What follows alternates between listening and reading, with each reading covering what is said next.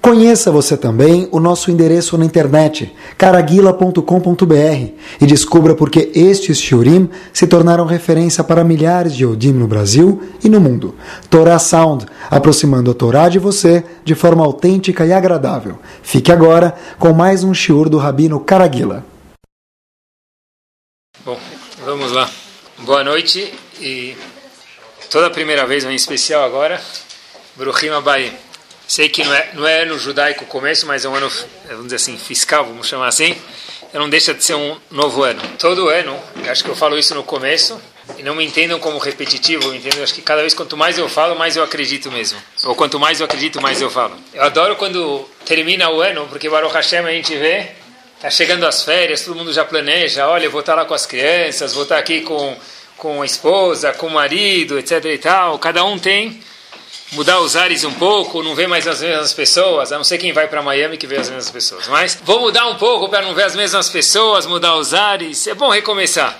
E alguns falam, poxa, Rabino, férias? Hoje começou minhas férias, né? As crianças começaram a ir para a escola e hoje que já começou minhas férias. Outros falam, férias, eu já escutei isso algumas vezes essa semana, Poxa, eu já esqueci o que é férias. Já voltei faz duas semanas, já nem lembro. Preciso de férias de novo, né? Então, Baruch Hashem é bom terminar só que melhor ainda, Bezat Hashem, é recomeçar. Isso mesmo.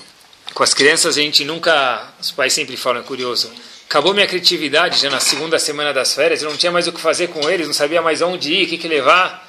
E a regra sempre mora é que eles sempre cansam algumas horas depois dos pais. Quer dizer, os pais sempre cansam antes dos filhos. Até tive uma reunião com o diretor, faz alguns dias, numa escola conceituada, e o diretor falou assim para mim, Rabino, essa é a melhor hora para os pais reconhecerem o nosso valor como professores. Falei, por quê?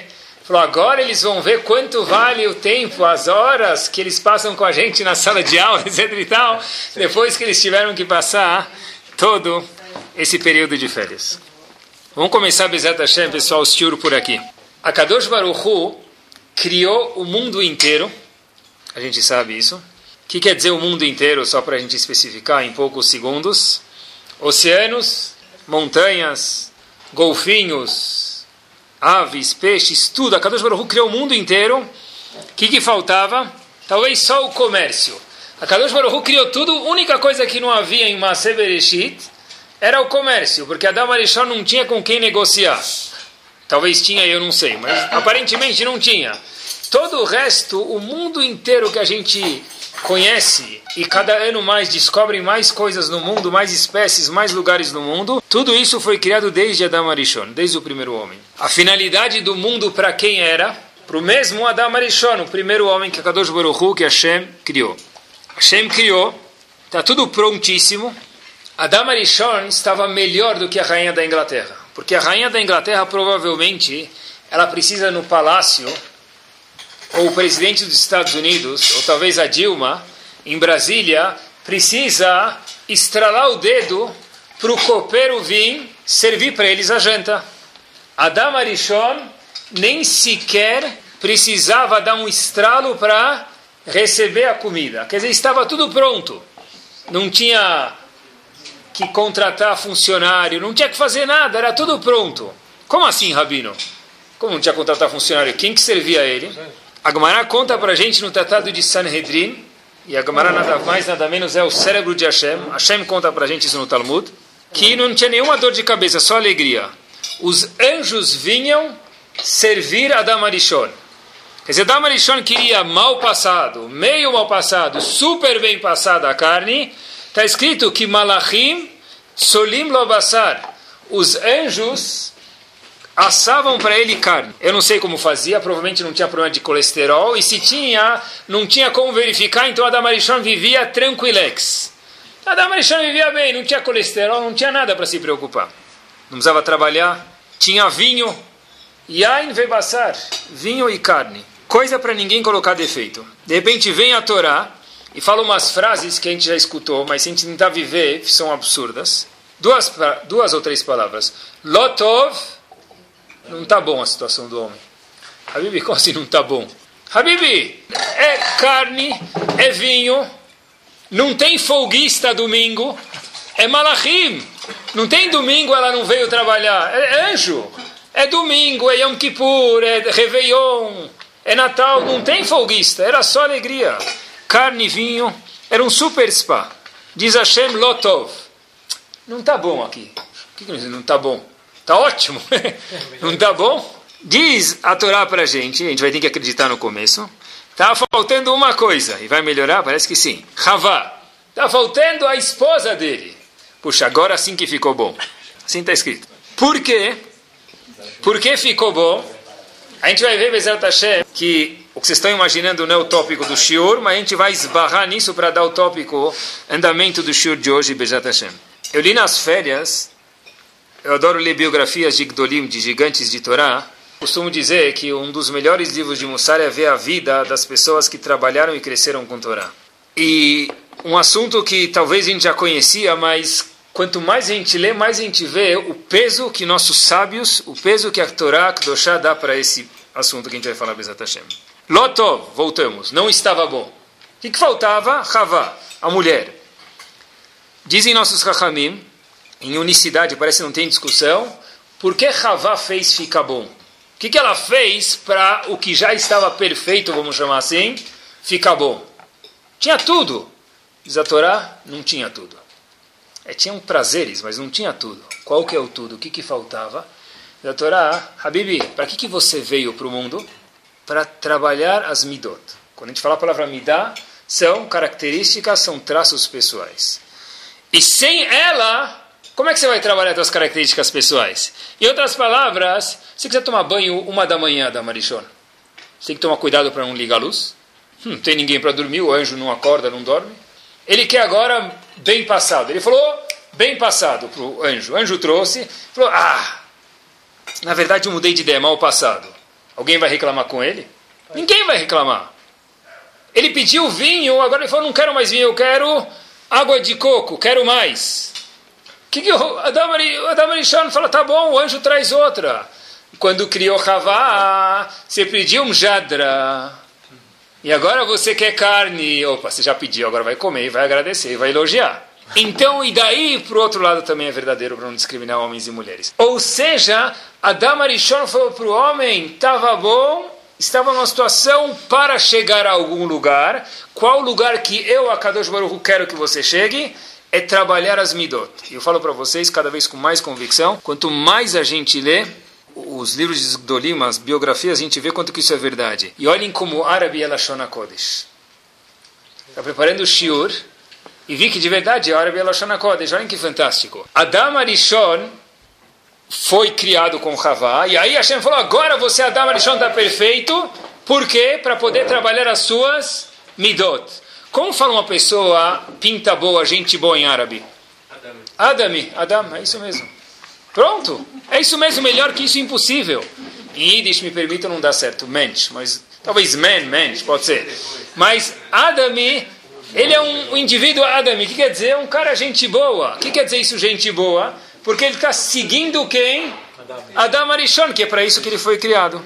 Uma vez, eu estava lendo a biografia agora essas férias, uma vez perguntaram para Rav Gifter, estava lendo a biografia deles, a de Vekadosh de Bracha, Rosh de Teus. Um aluno perguntou para ele, Rav, será que vale a pena eu ler a biografia? Eu ler, não, não biografia, melhor dizendo, será que vale a pena eu ler livros sobre casamento, sobre Shalom Bait? Rav Gifter disse para ele, pode ler, mas vou te contar um segredo.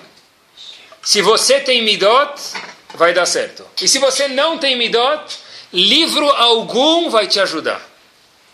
Por isso que a gente vai tomar o nosso rumo hoje sobre as midot, um pouco, obviamente, sobre as nossas midot. O lema que parece muitas vezes na biografia que li da Art School Rav Gifter é o seguinte: parece em muitas formas, a gente vai pegar uma só. Rav Gifter entra no bar mitzvah do neto dele, e óbvio que ele é o gigante, foi gigante da geração passada, especialmente nos Estados Unidos, e falaram para o avô: Olha, avô, a gente queria que você, você falasse algumas palavras. Para Noach. Disse Rav Gifter as seguintes palavras do Artorá no bar mitzvah do filho dele: Ele toledot Noach, Noach ish tzadik, etc. E tal. Perguntou Rav Gifter o seguinte: Como assim? Ele toledot Noach, essas são as gerações de Noach. Noach ish tzadik, ele foi um homem tzadik. Cada letra da Torá é preciosa. Epa, Ish Tzadik, devia escrever Noach Tzadik, that's it. O que quer dizer Ish Tzadik? O Tzadik já engloba o Ish. Ish é pessoa e Tzadik é um super-homem. Então o super-homem já engloba a pessoa. Por que, que a Torá teve aparentemente a redundância de dizer Ish e Tzadik? Fala só Tzadik, já engloba o Ish. Ish quer dizer pessoa, e Tzadik é super pessoa. Rav Gifter o seguinte: Ish e depois Tzadik. Porque, Habibi, se você é um Tzadik, você é uma pessoa Tzadik, mas você pulou Ish, você pulou o que é ser um homem, ser um ser humano, ser uma pessoa com midot, o seu tzadik não vale absolutamente nada. Por isso veio a Torá e disse Ish e Ba'aden, só depois tzadik. Se você não é Ish, o teu tzadik não vale absolutamente nada. E quanto mais a gente lê, e lendo isso, e escutando isso, estudando isso, às vezes eu pensava, sabe, tá bom, coisa bonita. Às vezes você vai falar para um grupo que talvez não é tão religioso. Então você fala um pouco de Midot, ah, fala um pouco do Greenpeace e também fala das Midot, fala uma coisa assim um pouco mais. E vai falar de Shabbat, vai, vão ficar chateados. Vai falar de Kashrut, vão ficar chateados. Então fala de Midot. Esse pensamento ele é tolo. Óbvio que a Shrut e Midot, tudo isso é importante, mas mesmo para nós que Baruch Hashem podemos nos considerar conhecedores da Torá e religiosos, vamos chamar assim, não é Midot, eu quero ent entender junto com vocês hoje que não é algo fofinho, não é curso da Hello Kitty, não é falar na ONG, falar na instituição, não é, não é para isso. Midot, na verdade, é algo que nós precisamos mesmo. E quanto mais religioso, mais precisa. Primeiro Ish e depois Tzadik.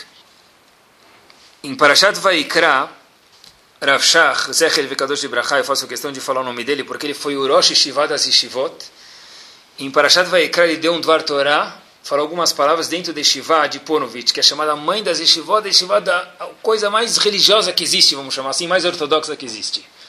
Vamos ver o que ele falou. Disse Rav Shach o seguinte, Vaikra el Moshe.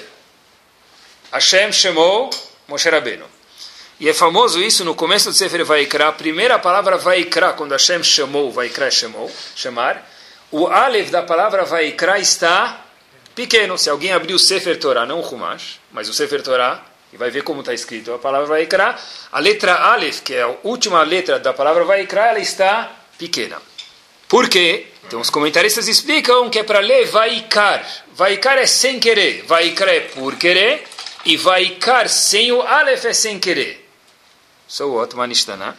É o seguinte, Moshe Rabbeinu Hashem falou para ele, escreve Vaikra, eu te chamei por querer, eu tinha 24 horas, 7 dias por semana, contato com você. Moshe Rabbeinu falou, eu não consigo escrever isso. Porque Moshe Rabbeinu era muito anavo, muito humilde. Escreveu como se fosse Vaikar, foi sem querer, e o Aleph pequeno. Quer dizer, tem o Vaikra porque ele obedeceu a Hashem, mas por outro lado, Hashem, eu não quero mostrar que eu sou o bambambam bam, bam da história, que Hashem me chama quando eu quero ou quando ele quer, é diferente de todos os outros profetas. Perguntou Rashach o seguinte, Cada letra da Torá tem uma razão de existência dela. Se Moshe Rabbeinu escreveu a letra Aleph pequena, alguma alahá se perdeu nisso. Porque quando Hashem mandou ele escrever o Aleph grande de Vaikra, deve ser que esse era o jeito correto de se escrever. E quando Moshe Rabbeinu escreveu o Aleph pequeno, algo se perdeu no Aleph pequeno. Como poderia Moshe Rabbeinu fazer uma coisa dessa? Disse ele o seguinte. Por que, que a Kadosh Baruch pede para que nós colocamos tefilim? Hashem fala, coloquem tefilim. Como um kasher. Para Hashem faz diferença se a gente come uma carne que fez shkita direito, ou se o Jurasmindo foi lá, deu uma martelada na cabeça da vaca e falou para ela, salamat, e matou a vaca. É diferença. Já não faz diferença. Se a gente coloca uma caixa de couro chamada tefilin no braço. Qual é a diferença para Kadosh Baruch Se a gente coloca um pergaminho chamado mezuzá na porta, qual é a diferença para Hashem? Diz Hashem para a gente, olha, você tem razão, eu fico feliz com as suas mitzvot, Yehudi, mas lezakot et Israel. As mitzvot foram dadas com uma finalidade, qual finalidade? Para beneficiar quem? Nós, Yehudim. Portanto, Moshe Rabbeinu sabia disso, Moshe Rabbeinu falou o seguinte, olha, apesar que quando eu diminuir o Aleph, talvez, e sim, vai se perder alguma Laha que nunca mais vai ser aprendida desse Aleph que devia estar grande, de Vaikra, porém, o limud, o ensinamento, o lezakot de Israel, o ensinamento que vai ter aqui é maior, porque eu, Moshe Rabbeinu, agora vou estar ensinando uma midah para o povo. Que vale a pena, em diversas situações, ser anaf, ser humilde. E por isso que eu, Moshe Rabbeinu, escolhi escrever Vaikar, sem querer, não que eu sou chamado sempre. Em vez de Vaikra, o Aleph está pequeno, porque Moshe Rabbeinu falou, apesar que o Aleph pequeno perde alguma lahá, porém ainda ensina uma midá de Hashem, um traço pessoal de Moshe Rabbeinu, melhor dizendo, que, olha, uma midá de Anavá.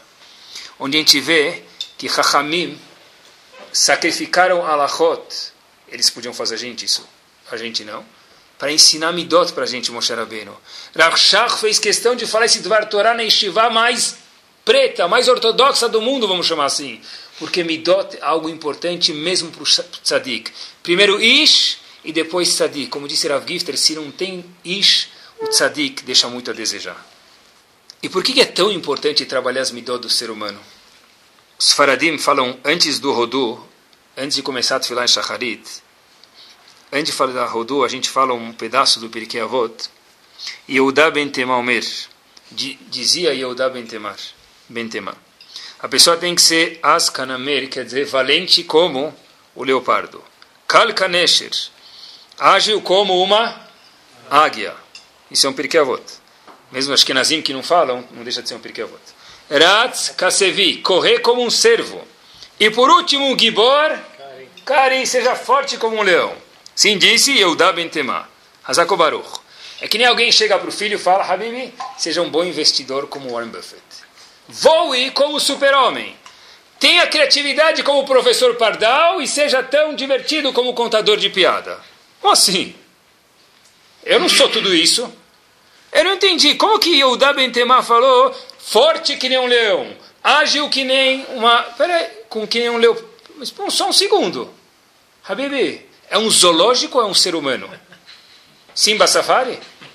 Não, seja ágil como... Seja ágil como quem era ágil. Ah, o Namer, como servo. Seja valente como o leopardo. Seja... Só um segundo. Como que ele vai ser tudo isso? É um ser humano. Tivesse lá no safari dando e eu dando shiur, Hazako Baruch. Ele podia falar para o guia lá, ser tudo isso, que ele vive com os animais, mas como que a gente vai fazer isso?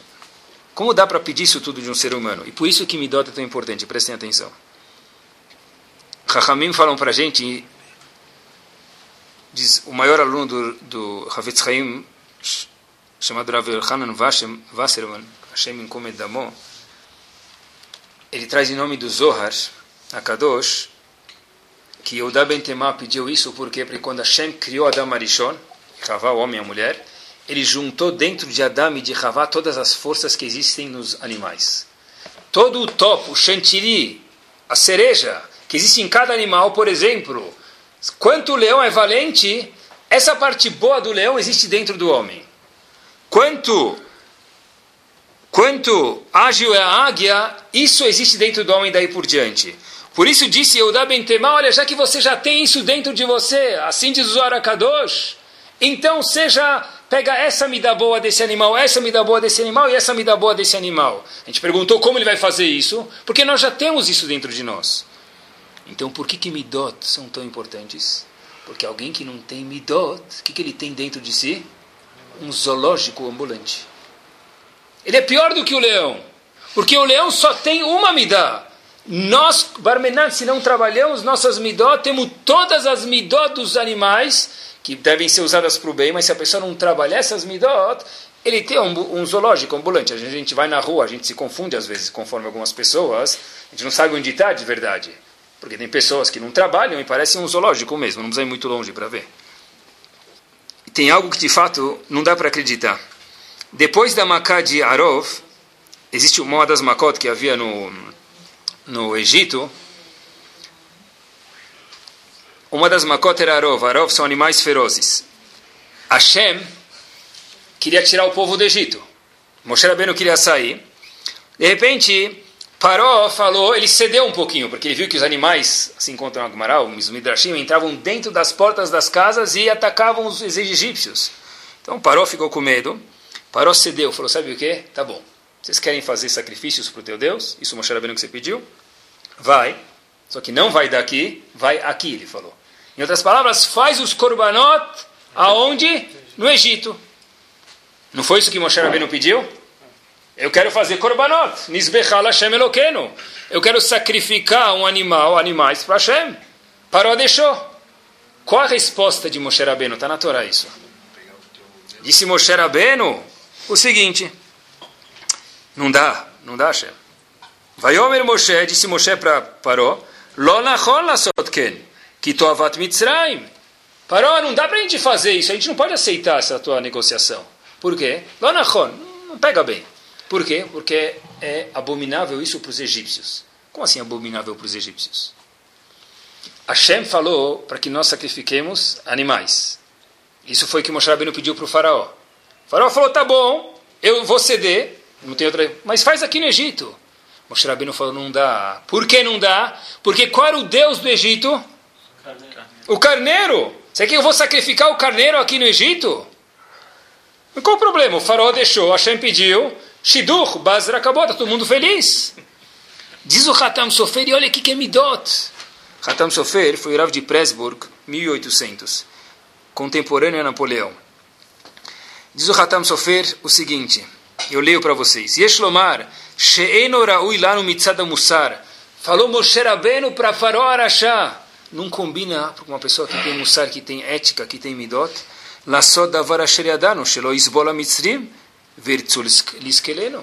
Não dá para a gente fazer isso, Paró. Porque se é o Deus dos egípcios, não cola a gente vir aqui trazer um sacrifício, matar o Deus deles na frente deles. A gente precisa ir para o deserto, a gente não pode fazer isso aqui no, no Egito. Ah, quer dizer que vocês estão com medo que os egípcios vão te matar? Disse, não. A gente sabe que Hashem vai proteger a gente. Então o que, que você está com medo, Moshe Rabbeinu? Faz aqui o Corban. Disse Moshe Rabbeinu, Lonachon. Não combina. Eu não posso pedir isso para o povo. Por quê? Porque uma pessoa que tem boas midot, não vai pegar e matar o Deus do vizinho dele que recebeu ele em casa, que viveu 200 anos na casa dele, na frente dele. Quer dizer, quando Moshe Rabbeinu falou e está na Torá essas palavras Lonachon, o que, que diz o Hatam Sofer? Lonachon por quê? Mitzada Musar. Porque isso não combina com as midot da pessoa. Onde a gente vê que midot, se a gente for traduzir como finesse, possamos traduzir assim, pode ser, características pessoais boas, traços pessoais corretos, ish antes de ser tzadik. Moshe Rabbeinu era um tzadik, mas a Torá ensina para gente como ele virou um ish também. E olha que, que o Hatam Sofer termina dizendo, Paró queria destruir o povo por quê? Disse Paró, Venosaf Gamu al Soneno. Paró no começo da história que ele foi escravizar o povo, ele falou, olha, eu tenho medo que esse povo vai vir e vai se juntar com nossos inimigos e vai nos atacar. Se Moshe Rabbeinu para ele, não precisa ter medo da gente. Porque a gente não é capaz nem mesmo de matar o Deus de vocês dentro do Egito. Porque a gente acha que não combina, a gente precisa sair para fazer isso. E por isso que a gente não vai aceitar a sua proposta. Em outras palavras, Moshe Rabbeinu estava falando para o faraó, nós somos pessoas de gabarito e a gente não vai aceitar isso. Por quê? Lonachon não combina, não cola mitzada musar com pessoas que têm midot. E eu, Moshe Rabbeinu, tenho midot. Eu vi uma história, a história se passou em Motzae Pesach, no último dia de Pesach. A gente sabe que Pesach são só sete dias em Israel, oito dias no Brasil, mas o Yehudi tem uma vontade de comer hametz interminável, que a gente sabe é que no último dia de Pesach, está todo mundo por aí farejando onde é que tem um pãozinho para comprar, um macarrão, alguma coisa, porque para matar a vontade de volta. Então havia uma família que tinha um minhag kavua, minhag kadosh, de todo último dia de Pesach, depois terminou Pesach Motzai, Pesach, ir na sorveteria comer um sorvete de casquinha. Eles não eram tão assim chiques para comer pizza, eles comiam sorvete de casquinha. Iam lá, o avô e a família, o avô, pai, filho, todo mundo.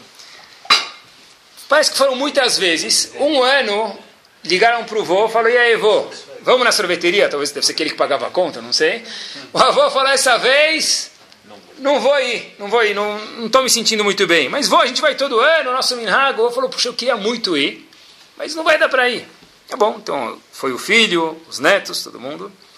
Quando os netos chegam para pedir o sorvete, havia uma pessoa atrás do balcão, com os olhos puxados, pessoa coreana, e pergunta para o neto: cadê o seu avô que vem aqui todo ano na sorveteria? Toda fim dessa festa ele vem aqui comprar um sorvete. Perguntaram uns netos, mas ele não pagou a última conta? Que aconteceu alguma coisa? Falou, não, não. O seu avô é o único cliente que eu espero durante o ano. Porque eu sei que ele vem todo Motzei Pesach, todo fim de Pesach, e é a única pessoa que sempre que ele vem aqui faz alguns anos tem uma palavra bonita para me falar. Por isso que eu estou sentindo falta dele.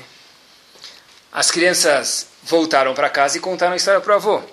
O avô ficou feliz, levantou da cadeira e os netos falaram: Onde você vai, avô? A história aconteceu exatamente assim. Ele falou: Eu vou lá agradecer a mulher. Isso são midot. Midot é onde um coreano atrás do balcão, seja no Bom Retiro ou não, saiba falar: Uau, esse cara é um Yodi. Eu me impressiono com ele, para o lado positivo. Isso vale, já que a gente tenta fazer o shur sempre ser prático, isso vale na portaria de casa. Quando a gente mora num prédio, eu sei que Baruch Hashem nos nossos prédios tem muitos Yehudim, mas o zelador, o porteiro, o garagista tem que saber, olha, no décimo andar, no terceiro, no andar que cada um mora, no segundo, ou onde for, fala, olha, nesse andar mora um cara gente boa. Ele sempre que ele passa, me cumprimenta. Isso é ish! Ah, mas não é, tá, é finesse. Como isso aqui é ish? Esse é o shur de hoje. O shur de hoje é para contar para mim mesmo que isso aqui é muito importante para um Yehudi. Quando o Yehudi passa no pedágio, e quantas pessoas falam oi para a moça do pedágio? Hoje nem fala, porque tem sem parar. Se Deus me livre, tem sem parar, der problema, você vai passar no pedágio, fala para ela bom dia. Bom dia, sério? O que aconteceu? Você quer desconto, alguma coisa? Um pedaço, um pedaço um pouco mais difícil. E eu sei que é mais difícil, mas é midot também, pessoal. É a pessoa ser, ter boas midot. Talvez é um pouco mais difícil com os funcionários. É alguém poder fazer shidur do filho e da filha, Basra, e perguntarem não informações da família, perguntar para os funcionários de casa, ou da fábrica, ou do escritório, como que é o teu patrão, como que é a tua patroa. Eles que podem dar informações verdadeiras mesmo. Isso mostra de verdade que isso aqui é importante.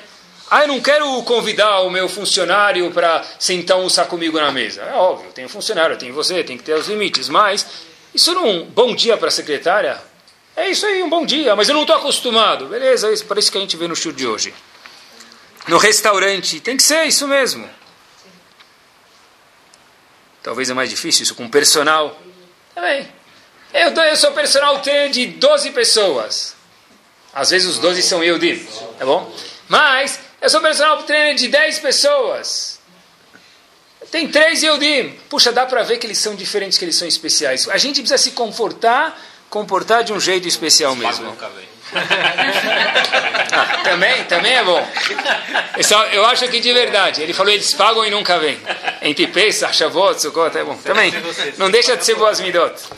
Sabe que tem que... Acho que... Eu acho que a Shem espera da gente, não estou exagerando mesmo, que, por exemplo, no exemplo do personal que a gente mencionou, fala, olha, é melhor dar aula para a colônia judaica. Tem que chegar num nível assim, porque a gente tem que ser diferente mesmo. Parte de boas midot, me permitam, não acho que estou desatualizado, é não dar cheque predatado para o personal. É personal, quanto já paga, etc e tal. Se o senhor pode segurar um cheque três dias? Para a maioria das pessoas, Baruch Hashem, aqui não vai fazer diferença. Então, isso é falta de midot, eu acho. É o que, que eles vão falar da gente. Moshe Rabbeinu falou lá na Ron, parou, não calha bem a gente fazer um corban aqui, mas Hashem mandou, mas calha, parou. Então, isso, acho que é, isso que acho que é boas midot. Tem que ser especial. O Shulchan Aruch fala para a gente sobre o Bos Midot, isso é, tão, isso é tão importante. O Shulchan Aruch conta para a gente algumas alachot, alachot mesmo, como o Shabbat. É escrito quando uma pessoa come, assim diz o Shulchan Aruch textualmente, no Siman 170, a pessoa não deve olhar para o prato do outro para não envergonhar ele.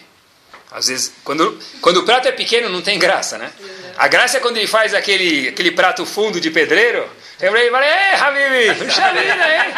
Sartén? Tá tirando a vida da miséria, não a barriga. Então, esse momento que o Shulchan fala, é muito mais gostoso falar, eu também adoraria falar. Só ficar olhando e falar, puxa vida. Tem gente que, de fato, eu conto para vocês, eu tinha um aluno, não interessa quem é, em algum lugar na minha vida, que eu, eu, eu falo isso, mas com, assim, de verdade eu sentava e olhava ele comer, eu podia jejuar um mês. Só olhar ele comer e ficar satisfeito assim mesmo. Tá bom? Tem que fazer do jeito que as mulheres fazem. Pega um pedaço pequeno, depois pode pegar mais um, depois mais um. Mas e se pegar um pedaço grande, não olha?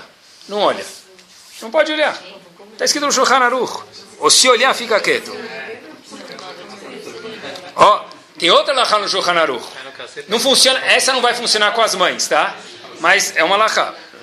Você vai na casa de alguém, você já comeu lá, ele te convidou, fez, fez, cozinhou, fez uma semana, fez lá Hamut, você comeu. Quer um pouco mais?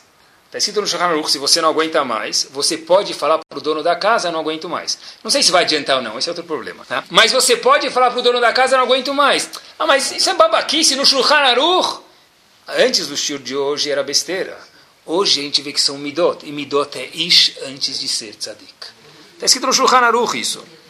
Outra, se a pessoa, o Shulchan pergunta, eu fui lá e comi na tua casa.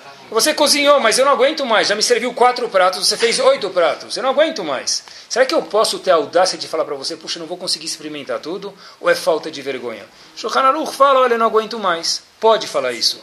Estou satisfeito, não aguento mais. Quer dizer, são perguntas que o Shulchan Aruch questiona porque isso toca nas midot da pessoa. Outra lahá, vou falar mais uma ou duas, pessoal.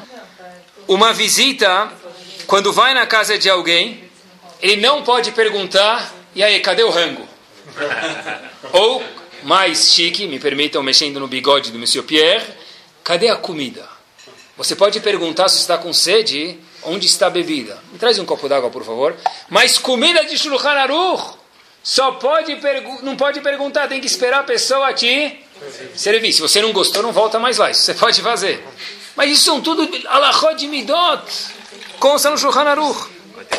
Mais uma. Última alahá. Última alahá que eu lembrei. A pessoa vai na casa de alguém, nós faradim costumamos a fazer isso, e faz kiddush, e todo mundo bebe daquele mesmo copo. Quando não é alguém da família de Shulchan Aruch, é aconselhável, é bom, deve, melhor dizendo, despejar em outro copo. Por quê? Porque a pessoa pode ficar com nojo e acabar bebendo. E a Gmará conta pra gente um episódio que uma pessoa bebeu com vergonha e de fato morreu mesmo. Porque de nojo. Eu não quero beber do copo do vizinho lá. Ele babou no copo, ele não babou, eu não quero beber. Eu não quero beber. Disse o Hanaruch, para o, o teu visitante não passar por isso, coloque em outro copo. De vergonha. Ele ficou com vergonha de beber. O Talmud conta pra gente. Ele ficou com vergonha de não, de não beber, bebeu e morreu de nojo. Estou morrendo de nojo. A expressão vem daí, mas muda, é. Isso tudo são midot. Morreu não... de verdade Morreu, o Talmud conta, não? Kadish. Mas tem que dar uma picada antes de passar por copo. Tá bom, tudo bem, tem alachot sobre isso, mas só para que a gente entender, isso são midot, o Shulchan se preocupa com isso, não enojar o próximo.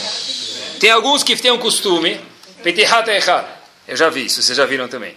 O cara vai lá, hoje em dia eu sei que não tem mais aqueles lenços que a gente ganhou de bar mitzvah, que é aqueles lenços, aquele kit colorido, vinho, aquelas cores lindas, vinho, amarelo, gushkatif, eu sei.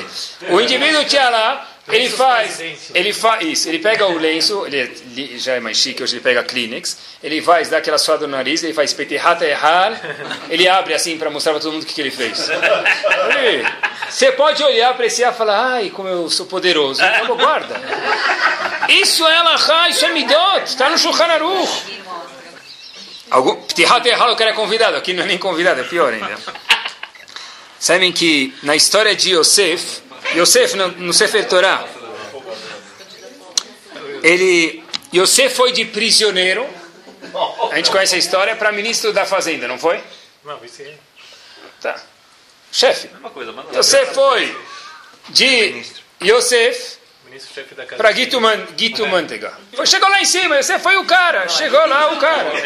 Não chegou lá? Guido, desculpa. Ele chegou. Yudi? Tinha que ser Yudi, tá vendo? Chegou lá em cima. A gente vai ter que falar bem dele agora. Chegou lá em cima. É, Está escrito no Sefer Torah, não sei se já prestaram atenção. O que, que fez Yosef chegar lá em cima? Hashem quis, tem razão. Mas qual atitude, qual participação que Yosef teve para chegar de prisioneiro, descascador de batata lá em, na prisão, para chegar a ser o bambambam bam, bam de Mitzrayim do Egito? que, que ele fez? Está no Sefer Torah. Você viu os prisioneiros que estavam morando junto com ele na prisão, falou para eles as seguintes palavras: Madua pnechem raimayom que vocês estão chateados? O que aconteceu? Me conta aí. Bom dia, o que aconteceu? Quando ele falou essas quatro palavras, cumprimentou eles, eles começaram a contar, ele interpretou o sonho e o resto é história e virou o vice-rei do Egito. Quer dizer, o que, que fez ele sair lá do fundo do poço para virar o topo do Egito, o chefe do Egito? Uma coisa, cumprimentar outra pessoa. O que, que estão chateados? Bom dia, o que aconteceu? Me conta. Ah, aconteceu tal coisa, e o Sefer interpretou o sonho e com isso ele saiu. Porque a Torá conta isso para a gente, Madua Pnechem Ra'imayom, está no Sefer Torá isso para contar, olha, é isso mesmo. Vem aqui, cumprimenta o outro, é isso. Não é bonito, é obrigatório. E olhem o que, que é o Derech Eretz par excellence, isso mesmo.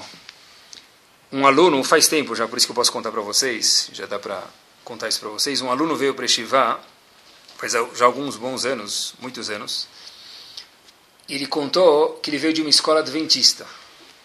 Eu falei, o que, que deu de errado para você vir parar aqui? Coitado, o que aconteceu?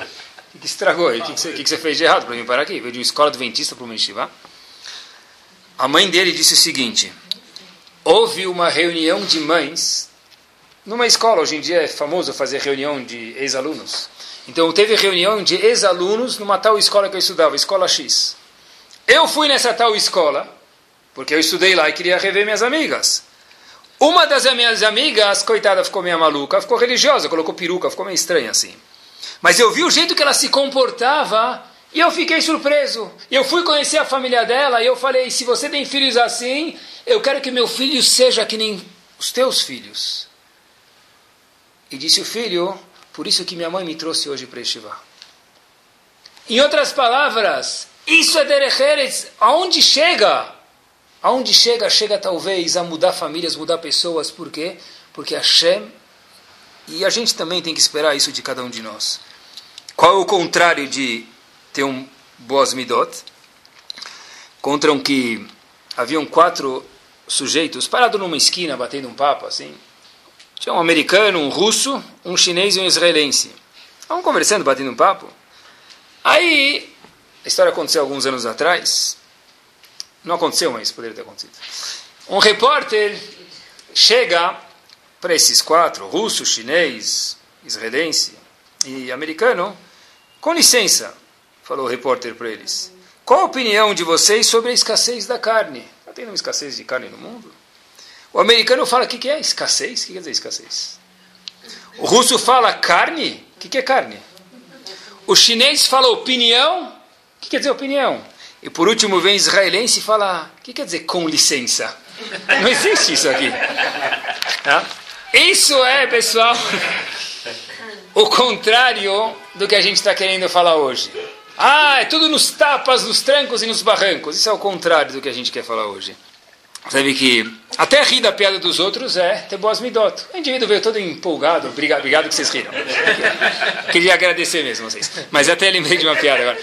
O, um dos meus filhos, não vou contar quem, de 16 anos, um menino, ele chega e fala, Aba, eu comprei um livro, fui comprar livros para a escola, caderno, etc e tal, eu comprei um livro de piadas da sogra.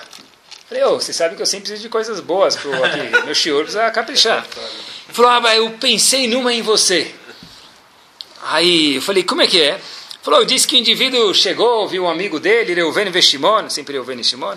Reuven Veshimon e fala, puxa, mas Reuven, olha para o Shimon e fala, Shimon, o que aconteceu com você? Shimon, olha, puxa vida, minha sogra foi embora desse mundo, não sei lá. Aí Veno pergunta, mas o que, que ela tinha? Aí Shimon fala, esse é o problema. Só um apartamento pequeno e um carro velho. Aí meu, meu filho me contou essa piada, eu comecei a rir. Aí eu vi ele com o telefone na mão e falei, o que você fez? Ele fala, estou ligando para a editora para contar para eles, vocês fizeram um livro muito bom, estou agradecendo eles. Mas, de fato, Pessoal, isso é boas midot mesmo, até rir da piada dos outros, sabe que seguir o costume do lugar é boas midot. Qual a maior prova disso? Qual a maior prova disso? Moshe Rabbeinu subiu 40 dias para receber a Torá. E o Midrash conta para a gente que ele subiu durante os 40 dias, ele nem comeu e nem bebeu. Tinha milagre, mas Moshe Rabbeinu preferia ter comido, porque ele é um ser humano. Porque ele não comeu, Porque já que lá em cima anjos não comem, Moshe Rabbeinu falou, eu não posso mudar o costume. Seguir o costume. Me contaram uma vez, vocês viajam mais do que eu, você sabe, que na China, como a pessoa mostra que ele está satisfeito? Ele pega lá e dá um, me permitam, um arroto. No Brasil, se ele vai na casa de uma pessoa lá, vai um, um viagem de negócio, sentou almoçar, muito obrigado. Né? Não pode. Tudo tem que seguir o costume do lugar. Ah, mas lá em tal lugar. Cuidado para quem viaja muito para a China não confundir, obviamente. Né? Mas tudo tem que seguir o costume do lugar. Isso também é midot. E, pessoal, existem duas formas de nós atingirmos nosso objetivo em tudo na vida, especialmente em midot, mas em tudo na vida. Uma das formas é olhando para o Geinom. Ah, quem não tiver midot, vai parar no Geinom. Essa é uma das formas. Como todo o resto da Torá que a gente quer ensinar para os nossos filhos, para nós mesmos, para nossa família. E outro jeito, que é o que eu acredito, é olhar o Olam Abba que tem, e quanto que é bom ter boas midot. Não quanto que é ruim não ter boas midot, é quanto que é bom ter boas midot. Eu sempre acredito que esse caminho, em tudo, é verdadeiro. Por exemplo, mesmo que não é sobre midot, tem uma pessoa que faz barba barmenan com gilete. Fala, ah, se você fizer barba com gilete... O Rabino, uma vez escutei que se fizer barba com gilete, você vai voltar como um cachorro no próxima encarnação. Eu não sei, eu não entendo de cachorro. Talvez hot dog, mas de cachorro eu não entendo nada. Eu não sei, não sei. Mas é muito mais inteligente falar para a pessoa, puxa vida, sabe o que? Faz a vontade de Hashem, faz o que é bom para você também, faz a barba com barbeador. Entende que é isso que Hashem quer de você. Quer dizer, é sempre bom olhar sempre para o positivo e não para o negativo, porque não, não dura muito o negativo e não é o saudável. Em relação às midot da pessoa também. Em vez da gente fazer um big deal do Hilul Hashem que causa não ter boas midot, de quanto é feio, eu acho que tem que fazer um big deal de quanto que é bonito ter boas midot. E tem que dar ênfase para nós, para nossa família, para quem a gente conhece, para o Tselem Elohim que existe dentro de cada um de nós. Tradução? Cada um de nós representa o quê? É um pedaço de Hashem. Quando Hashem criou Adam Arishon, que foi o começo do Shiur, que, que a gente falou? Adami, é Adam Arishon, são Midot, a gente explicou no começo do Shiur. Hashem criou esse homem e falou, olha, você está encapuzado, mas o que, que, tem dentro de você? Que motor tem aí no teu capô? Motor de Ferrari, o que, que você tem aí dentro? Selem Elohim, você tem um pedaço de mim. Nós representamos a Kadosh Baruch Hu. Não existe ir para Disney e olhar para o Mickey Mouse dando autógrafo mal-humorado. Eu sei que ele está com aquela capa na cara, a gente não sabe a cara dele. Mas você vai ver os personagens, quem te atende no parque. Não existe o indivíduo tá mal-humorado. É todo mundo sorrindo, todo mundo. É, o mundo da fantasia mesmo, todo mundo feliz. O legal lá é ver os, a alegria, a felicidade das pessoas. Não sei se existe, acho que nunca vi. Uma aeromoça, um capitão mal arrumado. Eles vêm todo mundo pomponado, arrumadinho. Não é assim? Por quê? Ah, mas ontem eu fui, quebrei a, a geladeira, anteontem quebrou um copo em casa, mas chegou dentro do avião, bonsoir, bonne nuit, bonjour, toda aquela pomponês toda. Não é assim? Toda aquela beleza, toda aquela fineza. Entrou no avião, sabe que está representando a aerolínea, né? Então tem que tomar cuidado para fazer um bom serviço. Quando nós entramos nesse mundo, quando a Kadosh Baruch colocou a gente nesse mundo, falou, olha, Habib, você está entrando na minha aerolínea chamada Olamazé nesse mundo. Saiba que você está representando Tselem Elohim, a fisionomia, de alguma forma ou outra, de Akadosh Baruch que está dentro de você. Faça isso de um jeito bonito. Isso vai tão longe que uma vez esse mesmo Hatam Sofer que a gente mencionou no começo do Shiur, que explicou Lonachon, estava viajando com o mentor dele, o professor dele, chamado Ravnatan Adler, e eles estavam passeando de carroça de um lugar para o outro, viajando, e um urso veio atacar eles, porque eles viajavam por florestas. Rav Adler, o Rav do Hatam Sofer, colocou a cara na janela, olhou o urso, o urso olhou para ele e saiu correndo. Não é o que vocês estão pensando. Então, o Hatam Sofer pergunta para o professor dele, Rav Adler, Shubakir, o que aconteceu? Ou, em Pressburgo, vocês dois, o que aconteceu? Disse o Rav dele o seguinte, olha, Hashem, quando criou Adão, criou Adão Arishon, está escrito que ele dominava sobre todos os animais. E todos os animais tinham medo dele. Deve ser, talvez, com humildade, disse o rabino do Hatam Sofer, com muita humildade, deve ser, talvez, que eu tenha um pouquinho de Tselem Elohim. E o animal me vê, se assustou. Não com a feiura, não foi isso que ele quis dizer, mas com a beleza, com a divinidade que ele tem dentro dele. É isso mesmo. E Ramim contam para gente que uma pessoa que não tem midot, nevelá tová hayemno. Um animal morto é melhor do que ele. Uma vez o Rebbe de Gur perguntou por que, que você está sendo tão pessimista? Uma pessoa que não tem midot, um animal morto que cheira mal é melhor do que ele? Disse o Rebbe de Gur categoricamente as seguintes palavras. Um Sefer Torah Passur, os Ashkenazim, o que, que fazem? Colocam um cinto fora do Sefer Torah. Aquele cinto de amarrar, colocam para fora. Todo mundo que vê sabe que o Sefer Torah está Passur inapto até ser consertado. Um Talmid Chacham, uma pessoa que representa a Torá, e todos nós, para alguém, representamos a Torá, quando não se comporta bem, não está com o cinto para fora, ele é pior do que um Sefer Torah Passur, pior do que um animal fedido. Porque animal fedido todo mundo sabe para ficar longe. Uma pessoa que imaginam que ele é religioso e vem se comportando assim, não sabe para ficar longe, isso é pior do que um animal que cheira mal. Existe uma mitzvah, por exemplo, a gente vê até onde vai umas midot da pessoa, a pessoa deve correr para fazer as mitzvot, fazer com entusiasmo. Pergunto, Mishnah Brura, e se a pessoa mora em São Paulo, no Rio de Janeiro, em Tóquio, em Bangladesh, em Israel, onde for, ele mora com um goim na rua, pode ele correr? Ele quer mostrar o entusiasmo dele para fazer as mitzvot. Diz Mishnah Brura, não. Mas eu quero mostrar meu entusiasmo. Ish e depois tzadik. Primeiro, cuidado, porque você vai. É estranho correr na rua. É, correr na rua estranho. Não personal, mas estranho correr assim, meio desvairado, meio estranho. Então, quando você entrar na sinagoga, talvez você corra, mas na rua não pode. Havia uma freira muito famosa em Mansi, e ela conta que havia um Yehudi que fez a diferença na vida dela, uma freira. Era um Yehudi não muito alto, de barba cinzenta. Era Vyakov Kamenetsky. Ah, mas ela é freira, é, é avó da... É, peraí, é um ser humano. A Vyakov Kamenetsky diz, e contam sobre ele, que não teve uma vez que ele passou na frente dessa freira que ele não fez questão de falar para ela bom dia, boa tarde ou boa noite. Se ele convidou ela para ir para um shiur, mas educação, é isso mesmo, bom dia. Claro e alto. Se alguém esbarra em outra pessoa, mesmo que ele estava indo comprar o lavo, o matzá, ou, ou os neaman, ou o que for, pede desculpa, isso são midot. E pessoal, não existe diploma de graduação, formatura, intensivão de midot. Por isso que a gente precisa, é bom sempre relembrar. O Ramban escreveu uma carta famosa chamada Igeret Ramban, ele escreveu essa carta para o filho dele. Ele falou para o filho dele o seguinte: Meu filho, leia essa carta uma vez por semana. Eu já conheço muita gente que pegou essa carta, traduziu, leu, uma, leu um dia, leu dois dias, depois de um mês, dois meses estava na gaveta e nem lembra em que gaveta mais estava. Uma vez por semana? Dor de cabeça, já sei ela de cor, não aguento mais dessa mesma carta. A carta do Ramban fala sobre caça, a pessoa vai começar a subir nas paredes, vai ao contrário de nervosismo. Uma vez por semana a mesma carta, lê o mesmo jornal, lê Avdil. É, porque não tem, diz, o Ramban para o filho dele, ele pode ler mil vezes, vai ter que ler duas, enquanto você estiver vivo, vai ter que ler de novo, porque não existe PhD em Midot. Tem que estar sempre fazendo mais um curso de atualização. Lembra do médico?